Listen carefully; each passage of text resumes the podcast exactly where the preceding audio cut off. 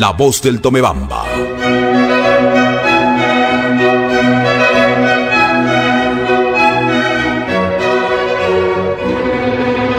Amigas, amigos, estamos con ustedes y les estamos saludando con todo el cariño. Bienvenidas y bienvenidos a Diálogo con el Pueblo. Les saludamos muy atentamente al doctor José Santos. PhD es el doctor. Voy a dar el teléfono de citas del doctor José Santos. 098 782 019 1. ¿Qué es el trastorno dismórfico corporal y la preocupación por la imagen. Muy buenos días. Un saludo cordial a la licenciada Cardoso. Para mí es un honor estar en La Voz del Tomebamba, en ese lindo programa tradicional ya de nuestra, de nuestra ciudad que se llama Diálogo con el Pueblo. Muy amable, doctor. Como un aporte a la sociedad, pues el día de hoy me estoy eh, presentando, eh, conversando en la radio sobre el trastorno dismórfico corporal, que se trata de una preocupación excesiva por uno o más defectos de la apariencia Sí, esta preocupación eh, más o menos aparece por la gran clasificación de la demanda industrializada de la sociedad, la sobresaturación de los medios de comunicación, la moda que ha impuesto actualmente este fenómeno de la delgadez y de la figura esbelta, trabajada, flaca, esculpida.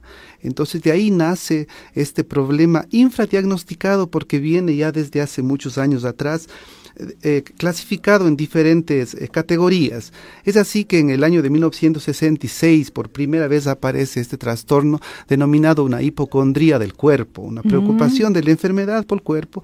Más adelante pues eh, aparece ya estudiado por Morselli, que es un, un, estudioso muy, muy dedicado a esto como una dismorfobia, que es el terror, el miedo irracional hacia el cuerpo humano, hacia las imperfecciones.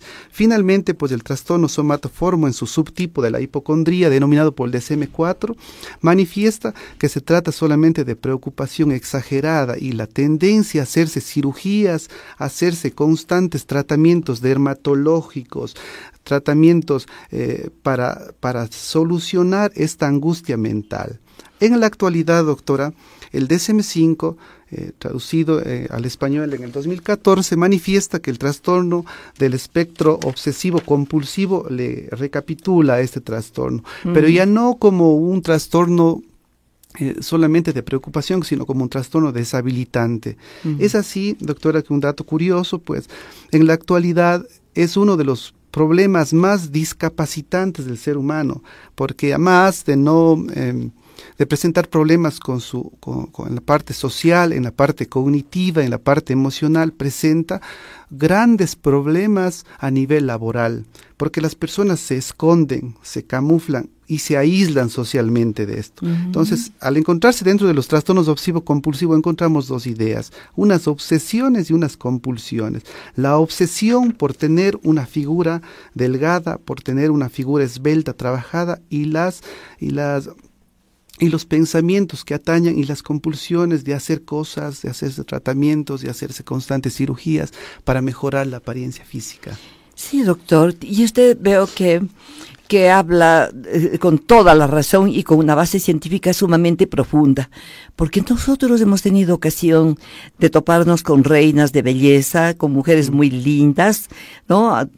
de, de cualquier lugar del planeta. Sin embargo, son tan delgadas, etcétera, bellas, pero están preocupadas porque por allí apareció un centímetro de más o un pellejito de más y dicen, han manifestado delante de nosotros mm. que se someterán inmediatamente a una cirugía estética para quitar ese pellejito, ese centímetro.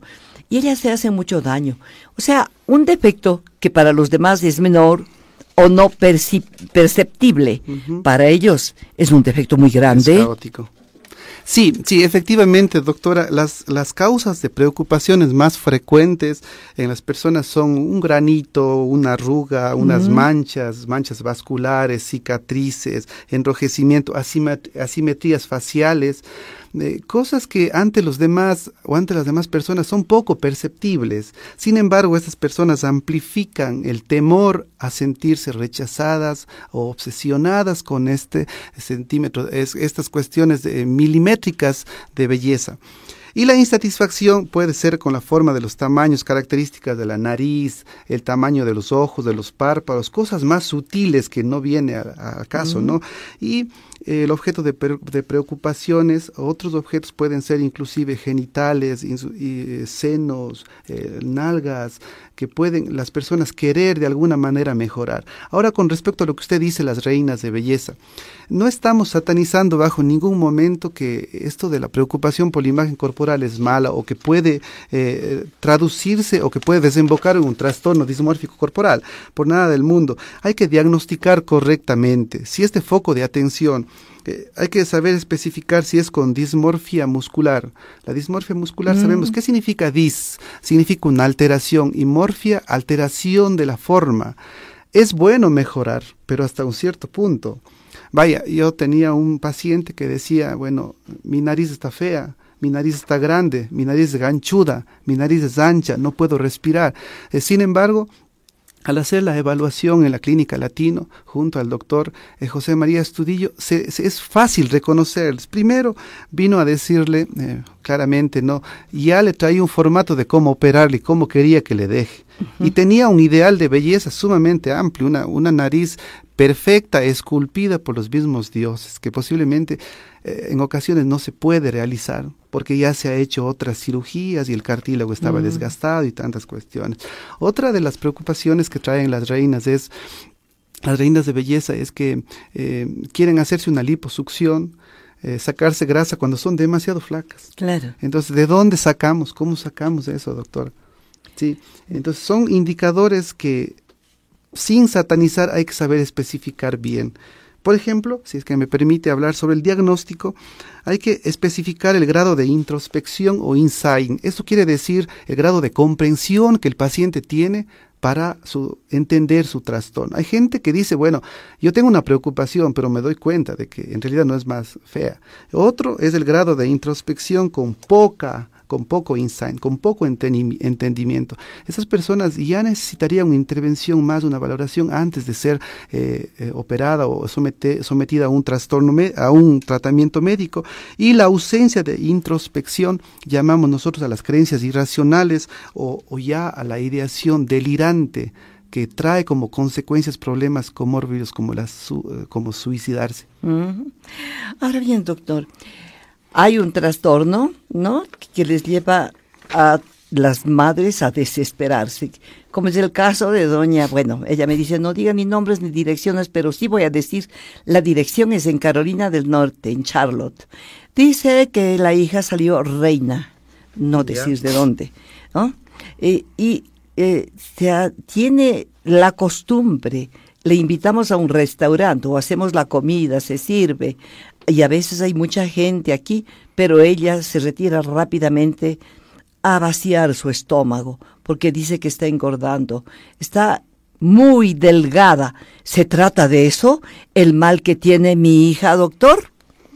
Eh, muy buena pregunta y como le había dicho, este, este, este trastorno o estos trastornos obsesivos compulsivos tiene, son infradiagnosticados, quiere decir porque el diagnóstico aún está oscuro. No, o ¿la anorexia y la bulimia también? No forman parte de estos trastornos de la alteración de la imagen corporal. Los trastornos de... Dice que se ve gorda de la anorexia es ya un, nivel perceptivo, una alteración en la percepción. Es, eh, se trata de otro problema que está asociado a una compulsión y a una obsesión, sí. Que, que, se trata de, una alteración de la imagen corporal, sí. Pero eh, es otro tipo, otro subtipo de obsesión. Oh, sí, sí, no, no encierra dentro de eso. El mirarse, por ejemplo, el mirarse continuamente a un espejo, el, el sentirse que está chequeada, el evitar reuniones sociales, pero la única idea de, de hacerse una cirugía para mejorar, eso es el trastorno obsesivo compulsivo. Pero la, los trastornos alimentarios es que tiene comorbilidad o que tiene sintomatología como la ansiedad y la angustia y la preocupación excesiva, sí, pero no es un trastorno que está dentro de este trastorno eh, eh, dismórfico corporal. Es otro tipo de trastorno ah. del alimento de excreción, se llama. Quiero decirle a Alejandra, a Antonio, a Juan José y a Margarita, que pueden marcar los teléfonos de la radio si desean conversar con el doctor. Acabamos de desocupar las líneas porque me han solicitado los teléfonos de la radio 282-5301, 284-2000. Estoy hablando con el doctor José Santos de Latino Clínica. Ahora bien, es posible que se sienta tan avergonzado o preocupado al respecto que evita muchas situaciones sociales, alguien que sufre este trastorno, doctor. Sí, bueno, a más de, sentirse vergüenza, este paciente llega a clínica, a psicología o a una evaluación psiquiátrica eh, ya cuando su trastorno está totalmente acabado y desgastado. Ahora, ¿por qué las personas sienten vergüenza hasta de comunicar que se sienten feas? Hasta de comunicar que se sienten angustiadas por alguna imperfección. La gente, las niñas, las adolescentes que tiene su inicio, eso tiene su inicio más o menos, ese trastorno inicia, eh, hay estudios que lo han determinado en los 5 años y tan viejo como en los 80 años, pero eh, el, declive de esto, el inicio, eh, la, lo que el detonante va entre los 16 años, pero oh. se el, más del 50%, un cuarto de la población mundial eh, ese trastorno lo desarrollan a partir de los 12, 13 años, es decir, al inicio de la adolescencia, cuando se dan cuenta de que su cuerpo ha cambiado, cuando se dan cuenta de que su cuerpo ha mejorado o ha empeorado. Hay gente que eh, eh, en el contexto familiar le dice, quiere que tengan las piernas grandes, quieren que tenga una figura alta, cuando la genética de ellos y de su familia no es así. Mm. Entonces, pedir eso, recuerden que ese trastorno, haciendo un paréntesis, ese, trastorno se desarrolla mentalmente porque eh, por, las constantes críticas, por la constante angustia que le dicen gordo, feo, mm. enano, eh, negro, eh, le dicen... o sea, no se resigna con el tamaño, no. con nada. No, con el rostro. Sí, con nada, con, nada. Entonces, las características clínicas de este trastorno, algunos comportamientos son el mirarse a un espejo, signos y síntomas de alarma, o sea, mirarse en el espejo continuamente. Actualmente, eh, con la tecnología, son chicas, chicos que se pasan mirando en el teléfono, que se pasan haciendo los selfies. Y una de las características, no sé si usted ha visto, eh, mi querida licenciada, es que se toman una foto al lado de una persona para ellos que es fea. Por ejemplo, si yo soy alto, soy Roy rubio, tengo los ojos negros, se toman al lado de una persona que para ellos es un estereotipo de fealdad. O si soy flaco, se toman al lado de una persona gorda. Para, que, para comparar, establecer una comparación. Exacto. Y muy bien. O sea, cuando presenta un trastorno dismórfico corporal, tal vez esta persona se obsesiona intensamente acerca de su apariencia, de su imagen corporal. Reiteradamente está viéndose al espejo, se asea, busca seguridad y a veces durante muchas horas al día, doctor. Así es, así es uno de los, porque es un trastorno deshabilitante o incapacitante porque las personas eh, realizan actos rituales como el mirarse al espejo, eh, compararse con otro, vestirse de forma determinada, camuflarse las imperfecciones, broncearse, maquillarse en exceso. Como son ritualistas, esto del maquillaje, esto de preparar su piel, de bajarse un fleco de cabello para tapar una dicha imperfección, toma horas, de seis horas, siete horas, ocho horas, eh, una hora diaria para asearse. Dice, es que me estoy bañando, déjame bañar en paz. Dos horas ha pasado. Es que me estoy maquillando, es que solo porque y, eh, tienen eh, deshabilitantes para problemas sociales, familiares, personales y laborales. Ya, ahora hay otro defecto que ha percibido la mamá de una niña, de una jovencita que tiene apenas 20 años, eh, no le digo el nombre porque no desea, dice mi hijita tenía un tumor que calificado de maligno debajo del labio inferior. Eh, los dermatólogos le extrajeron el lunor, el lunarcito y quedó con una lacra corriente debajo de la boca. Todo el tiempo está tapándose con maquillaje que más se ve el maquillaje que la cara de ella.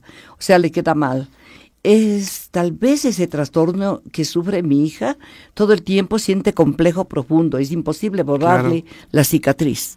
Claro que sí. Verá, mi querida señora, eh, muy buena pregunta. Eh, primero hay que saber diferenciar entre los otros trastornos obsesivos compulsivos y entre uno de ellos se encuentra el trastorno dismórfico corporal, pero ya porque existe una malformación o un Mm. problema asociado. O sea, a su- a se presentó ese Claro. trastorno. Entonces, la niña, hay personas que, por ejemplo, como su niña, ha tenido un lunar feo que, que le, que, que le molestaba. Maligno, maligno. y encima de esto, que le afectaba la- su salud. El labio inferior, sí. Ya. Pero antes de, antes de, de, de hacerse esa cirugía, eh, debe ella asistir, por ejemplo, si una vez ya está resuelto eso. eh, nosotros no debemos satanizar y decir yo no yo tengo ese trastorno dismórfico corporal por favor no diga mi nombre no cuente ese es uno de los primeros Mm. indicadores de que la persona está mentalmente mal porque esconde Mm. porque busca cremas maquillajes en vez de asistir a una evaluación y a un tratamiento psicológico mental que le a Necesita entonces un tratamiento Sí, Sí, psicológico. por supuesto. Un que coadyuve a la, a la aceptación de su imagen corporal. O sea que el defecto percibido y todos esos comportamientos repetitivos provocan mucha angustia, doctor. Sí. Tal vez le impactan en la capacidad para funcionar en la vida diaria. Sí, eh, un- había- habíamos dicho que es un eh, trastorno deshabilitante. Eh, la mayor parte de los chicos no van a la escuela, tienen serios problemas por esto, porque yo me imagino que una chica de 20 años ha de trabajar o ha de estar en la universidad y al ponerse cosas se dejan estigmatizar por la sociedad de otra cosa. Vaya, yo tenía una paciente que decía odio ir al colegio porque no me dejan maquillar. Ya, Uber, puede arreglarse el defecto, ¿verdad, doctor? Puede- Pero la ansiedad la suele regresar. La ansiedad va a estar siempre regresa. presente ahí. Y ahí posiblemente vuelve a buscar un modo de arreglar el Así defecto es, así percibido. es, así es. O sea, por esa razón necesitan un tratamiento psicológico. El tratamiento para el trastorno dismórfico corporal puede incluir terapia cognitiva, doctor, Sí. conductual Sí. y medicamentos también. Sí, por supuesto. Para hablar del tratamiento para este problema infradiagnosticado, en primer lugar nosotros debemos... eh, ¿De qué se trata el problema mental psicológico? Se trata de rescatarle a la paciente o al paciente de la constante em, eh, uso de, de medicamentos, uso de cremas, uso de, de técnicas o estrategias para mejorar su apariencia. Uno va el psicomédico. El tratamiento actual que está en boga junto a la salud mental es el psicomédico. Psicológico porque antes de que pase a un trastorno, a, a una intervención médica, tiene que haber un triaje mental, un triaje psicológico, un triaje psiquiátrico. Y, lógicamente no.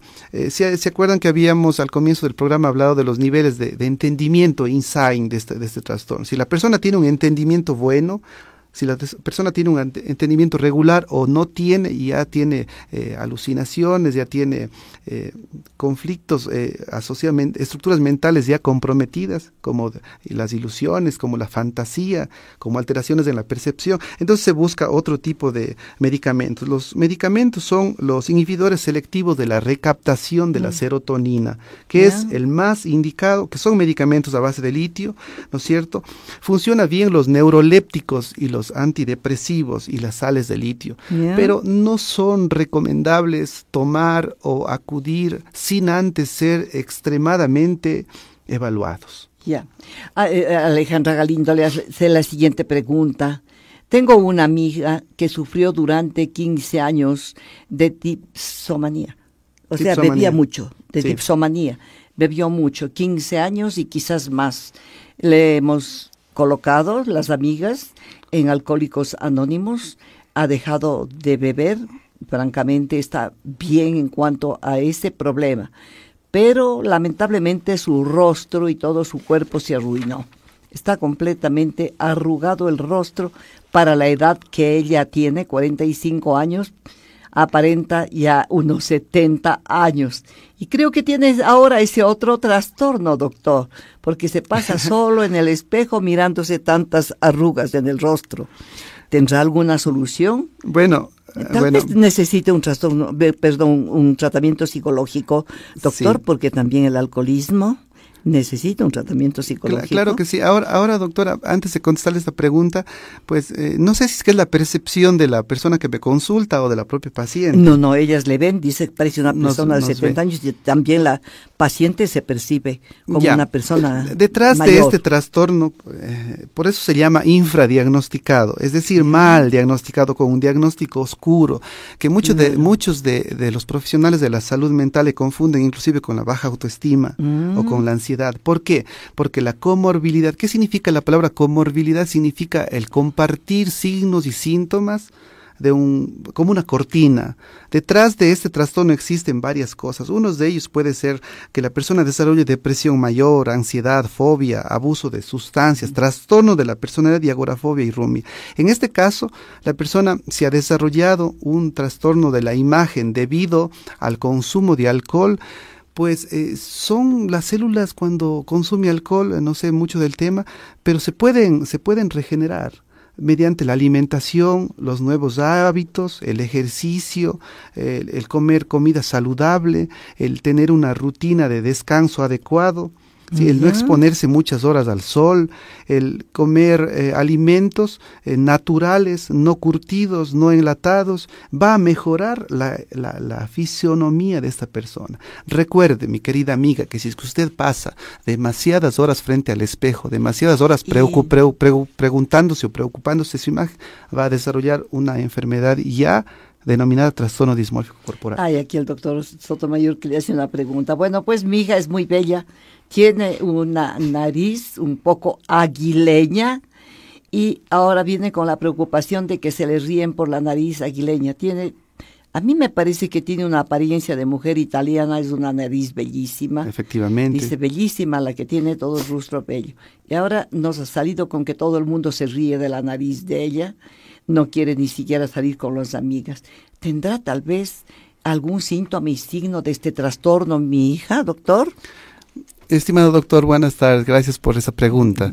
A ver, el, al comienzo del programa habíamos dicho que, que esto se debe a las constantes eh, sobresaturación de los medios de comunicación. Tener una nariz respingada cuando más bonita es una, nariz, del estilo italiano. Así es. Como Sofía Loren. Así es, así es.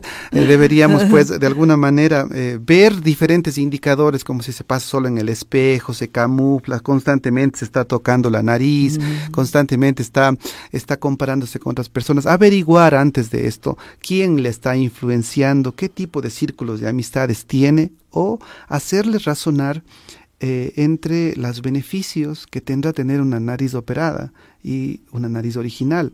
Pero esto, insisto, no se hace, ni puedo decirle tiene o no tiene el trastorno. Tendríamos que hacer una correcta evaluación psicológica para llegar a un diagnóstico. Ya, muy bien, doctor. Me piden las direcciones del doctor. Estoy hablando con el doctor José Santos Morocho. Él es doctorante PhD en Psicología Clínica y Salud Mental en la Escuela Internacional de Doctorado de la Universidad Autónoma de Sevilla, España, autor de numerosos libros, catedrático universitario. Atiende en Latino Clínica, le doy la dirección. Es Latino Clínica está en la avenida 3 de noviembre 350 y Unidad Nacional. Búsquele al doctor José Santos en el consultorio 205 del doctor José María Estudillo. ¿Cuál es el teléfono del doctor? 098 78 20 19 1. Puede usted buscarle al doctor en el consultorio 205. Voy a atenderle a la amiga que está en la línea. Bienvenida, adelante amiga. Buenas tardes. Eh, ¿Cómo está? Bienvenida. Yo tenía un para debido todo esto de los trastornos dismórficos, ya, está un poquito, está un poquito mal. Podríamos mejorar porque está en celular, lógicamente, mejorar la comunicación en algún sitio y estar un poco quietita para que no se mueva mucho. A ver, ahora sí, hágale la pregunta porque no se escuchaba nada. Adelante. ¿Aló? Ya, ahora está muy bien. Eh, mi pregunta era, ¿este tipo de trastornos de los que está hablando el doctor tienen un origen en la infancia pienso que sí, necesitaría que me ayude aclarando primera, primero esa fase. Y de que nosotros como padres podemos evitar eh, que estos trastornos se vuelvan importantes ya cuando las personas entran a la adolescencia. Gracias. Muy bien, mi amiga, gracias. Buenas tardes, gracias por eh, la pregunta. Efectivamente, estos trastornos de obsesivos compulsivos y dentro de ellos el subtipo trastorno dismórfico corporal. Ah, se han realizado estudios, nosotros, eh, yo he realizado un estudio en España en donde analizamos a niños desde 5 hasta los 12 mm. años y efectivamente la prevalencia es del 32% de la prevalencia, una tasa muy elevada, ¿no? ¿Por qué? Porque se asocian mucho a niños extremadamente ansiosos, mm. a padres que son demasiado exigentes, demasiado meticulosos, demasiado perfeccionistas. Si usted eh, madre de familia, padre de familia, se caracteriza por ser una persona extremadamente exigente con su niño, téngalo por seguro que su niño tiene un alto riesgo de a futuro desarrollar ese Esta enfermedad. Amiga, adelante, bienvenida. Sí, buenas tardes. Buenas tardes. Al doctor, a usted, doña Martita, le felicito por el programa. Buenas tardes. Quería una pregunta para el doctor. El síndrome de Burner, cuando adolecen pacientes con depresión eh, grave, eh, ¿es congénito, es adquirido o cuál es el motivo y si existe o no tratamiento? Gracias. Gracias, mi amiga. El síndrome de Burner es un síndrome que se está estudiando pues y, actualmente tiene las dos causas, multifactorial, es decir, causas genéticas y causas hereditarias y del contexto al que pertenece.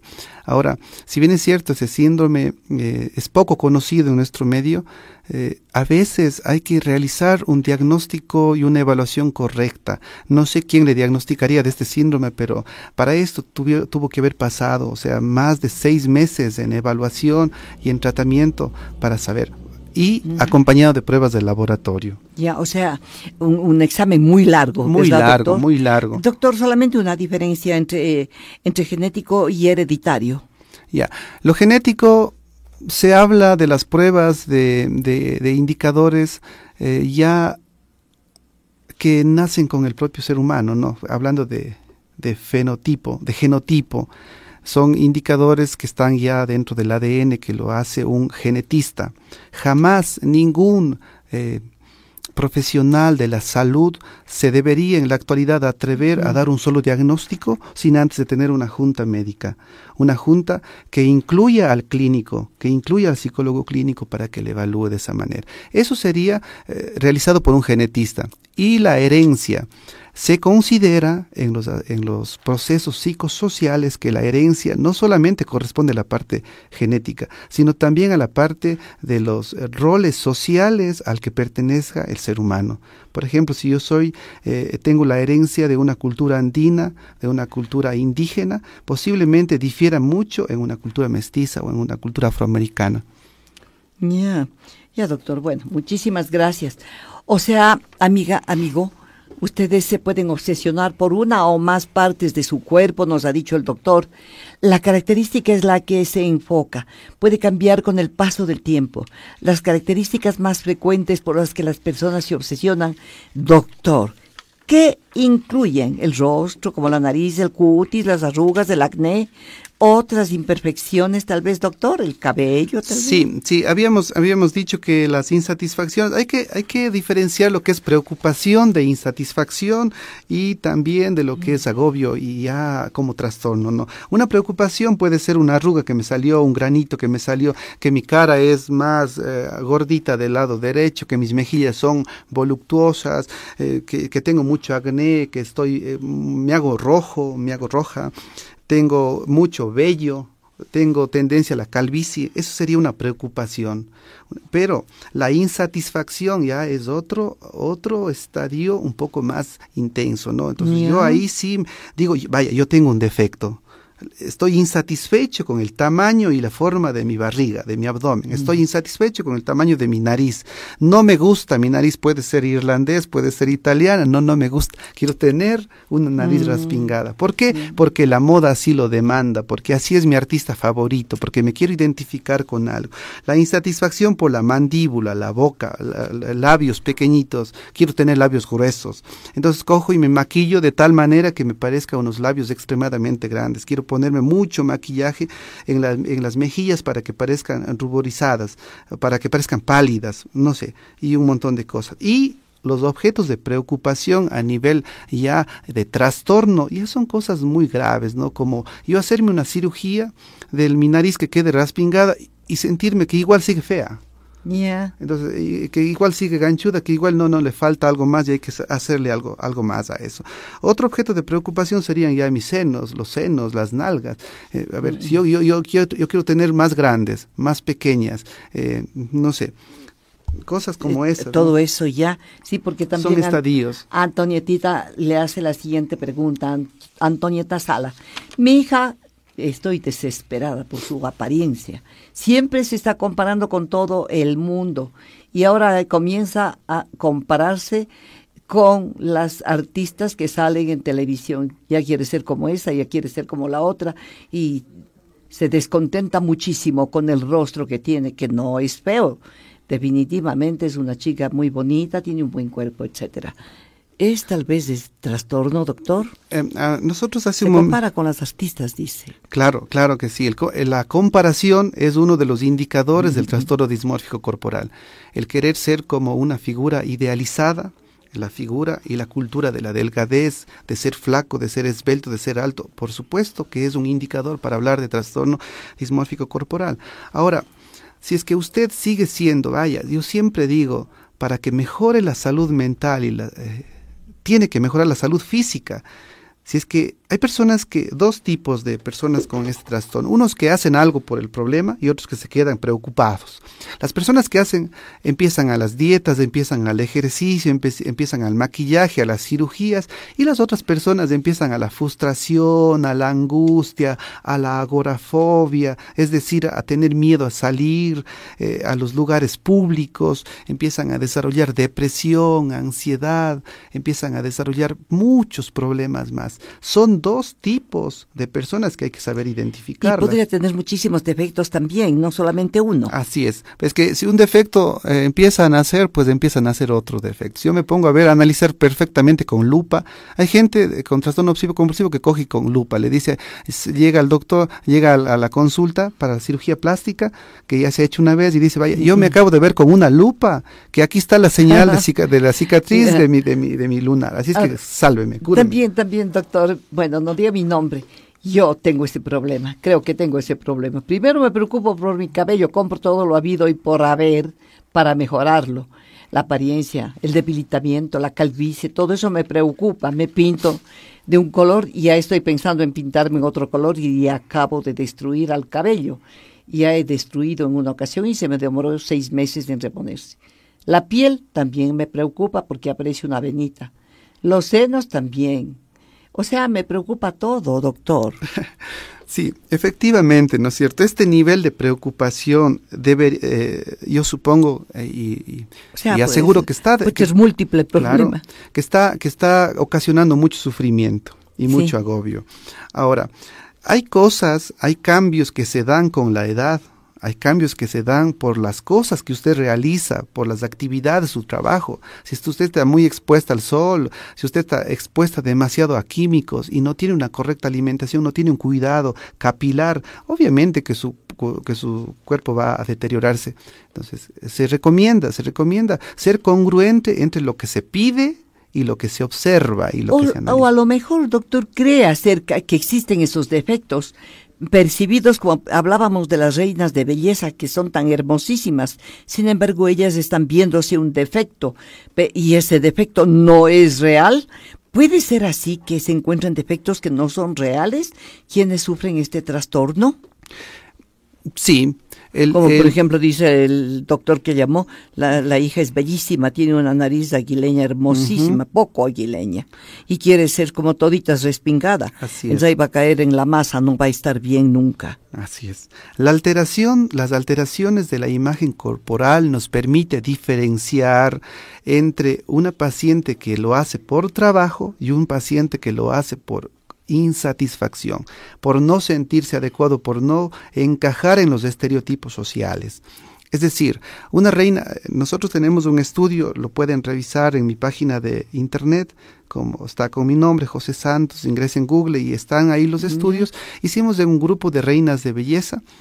Entonces, las reinas de belleza, muchas de ellas no se hacen los ajustes en su cuerpo porque lo quieren Son candidatas escogidas milimétricamente para ser trabajadas y esculpidas su cuerpo en el laboratorio. Entonces, ellas lo toman como un trabajo. Dice, oye, te toca hacer una, un ajuste más en este, te toca hacer un ajuste más en este, en, en, la parte de tu cadera, en la parte de tu nariz, te toca hacer ajuste, y lo hacen. Pero ellas en realidad no se ven, no se ven eh, deformadas. Y los hombres también tienen este trastorno, doctor, porque no, de repente no se ven suficientemente musculosos, ¿verdad? O sea, puede ser una dismorfia muscular. Dismorfia muscular. ¿Puede ser esa exclusiva de los varones? Em, verá, en el DSM-5 está clasificado como dismorfia muscular o la vigorexia, ¿no? Mm. Cuando se ven, eh, se ven eh, escasos de músculos, el cuerpo está muy pequeño, eh, quieren tener exageradamente volumen en sus músculos. Y, lógicamente esto les trae una preocupación y un sufrimiento, porque pagan para el gimnasio y no tienen para alimentarse, por mm. ejemplo. Entonces, yo decía que debe haber una congruencia mental entre lo que se pide y lo que se quiere, entre lo que se puede hacer y lo que no se puede hacer. Y la vigorexia, pues es, eh, se meten anabólicos, se ponen inyecciones, comen exageradamente productos químicos para inflar, sin importarles absolutamente nada los demás aspectos y límites de su salud. ¿Y no se conoce específicamente cuál es la causa del trastorno dismórfico corporal? Sí, el, eh, hay, hay, es una multifactorial, múltiples causas. Así como otras enfermedades mortales mentales, ¿no? Una de ellas está bien arraigada con los estudios eh, que tiene su, su eh, formación en la infancia. Habíamos dicho padres demasiado ordenados, demasiado correctos, mm. demasiado obsesivos por el orden, por la limpieza. ¿Tienes entorno también, doctor? Uno, eso. El ¿Diferencias en el cerebro? Sí, sí, sí. Se habla en, niveles de percepción, una falta de maduración en el lóbulo eh, frontal, en las funciones ejecutivas. Eh, los adolescentes con escasas funciones ejecutivas pues son eh, pobres al planificar o al observarse a sí mismo. Y pueden caer tal vez en complicaciones muy graves como por ejemplo pensamientos o comportamientos suicidas, depresiones. Voy a atenderle a la amiga que está en la línea, la última llamada. Bienvenida mi amiga. Muy buenos días. Muy buenas tardes, amiga, bienvenida. Hágame un favor inmenso, mire, yo soy una persona que a los 18 años se hizo una cirugía de la nariz. Me la hicieron tan mal que me quedé sin nariz prácticamente, por fuera funcional, por fuera bonita, por dentro sin ninguna función. Me han tenido que hacer dos cirugías más para medio querer recuperarme la nariz. Ahora, aparte de eso, el esfuerzo que he hecho me ha hecho perder el oído, casi no escucho. Y ahora siento que todavía me, resulta difícil respirar. ¿Qué tan peligroso sería una tercera cirugía? Otra cirugía más, aparte de la que ya me he hecho, para recobrar la funcionabilidad de la nariz. Eh, en, primer, en primer lugar, tendríamos que hacer un análisis eh, psicodinámico de la historia mental suya, mi señora, para ver si es que realmente usted eh, necesita o necesitó esas cirugías por salud o por vanidad. Entonces, ¿qué, queremos decir con eso? No se recomienda una nariz que se vuelva a operar solamente por estética, pero sí, si es que usted necesitaría realmente para la parte funcional, para parte de su salud, que funcione adecuadamente y que no le traiga más problemas. Eso le podría yo contestar. Debería hacerse, por favor, una correcta evaluación. Licenciada, evaluarse. Sí, evaluarse. doctor, ¿algo más? Yo, yo quería em, decir más o menos la pobreza que nosotros como sociedad ecuatoriana tenemos en los instrumentos de evaluación de esta temática para tratar la dismorfia, eh, la, la, trastorno dismórfico corporal no existe, no existe en la actualidad en nuestro Ecuador instrumentos adaptados y contextualizados a nosotros. Entonces, Partiendo desde ese, desde ese punto, las personas eh, que acuden a cirujanos plásticos, a dermatólogos, que no tienen con este filtro de evaluación mental y trabajo multidisciplinario, pues posiblemente vayan a caer en la misma repetición y en la insatisfacción por los resultados. Muchísimas gracias, doctor. Estamos sumamente agradecidos porque es la primera vez que abordamos este tema, el trastorno dismórfico corporal y la preocupación por la imagen corporal. Bueno, o sea, nos dice el doctor, en definitiva no se conoce la manera de evitar este trastorno dismórfico corporal. Sin embargo, como el trastorno dismórfico corporal, a menudo comienza en los primeros años de la adolescencia, por lo general puede empezar después. Identificar el trastorno temprano y empezar el tratamiento puede ayudar, o sea, hacerse un buen examen. El tratamiento de mantenimiento prolongado también puede ayudar a prevenir una recaída de los síntomas del trastorno dismórfico corporal. Y nos dice el doctor que hay mucho problema con las complicaciones como depresión mayor, otras complicaciones en el estado de ánimo, pensamientos o comportamientos suicidas, ya nos dijo, trastornos de ansiedad, problemas de salud provocados por conductas, ¿no? Mm, de, la ansiedad, trastorno obsesivo compulsivo, trastornos de alimentación también nos dijo el doctor. Sí, sí, sí, Y hasta abuso de sustancias. Mil gracias, doctor. Muy reconocidos con el doctor José Santos Morocho.